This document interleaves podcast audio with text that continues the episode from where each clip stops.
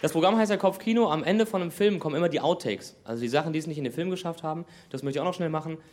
Ähm, also Sachen, die es völlig zu Recht nicht mehr ins Programm geschafft haben, aber die mir halt trotzdem noch so im Kopf herumschwirren.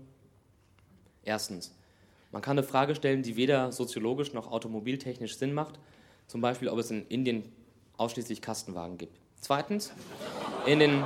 Oh, da müssen Sie jetzt durch. Zweitens, in den USA gab es eine groß angelegte Studie, da wurden Tausende von äh, Menschen, beziehungsweise Amerikanern, befragt. Wichtigste, wichtigste Frage: Wie würden Sie reagieren, wenn Sie herausfänden, dass Ihr eigener Sohn ein Homo sapiens ist? 75% haben gesagt, gesagt, sie würden ihn sofort zu Hause rausschmeißen. ja, kann man auch nicht. Kabarett soll sie auch weiterbringen. Ähm, kleiner Tipp noch von mir. Manchmal ärgert man sich über Dinge im Leben. Äh, ich bin zum Beispiel sehr viel in Hotels. Äh, manchmal schlafe ich da auch. Was mich manchmal belastet, sind die ewig gleichen Sprüche an der Badezimmerwand.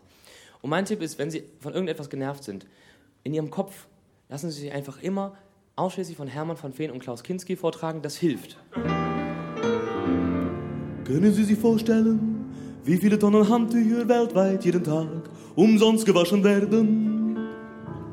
Und wie stark Tonnen von Waschmittel die Umwelt belasten? Leisten Sie einen Beitrag zum Umweltschutz, entscheiden Sie selbst.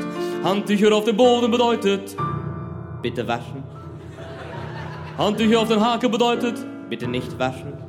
Ich benutze sie weiter. Natürlich kann man sagen, Haken auf dem Boden bedeutet Handtuch zu schwer.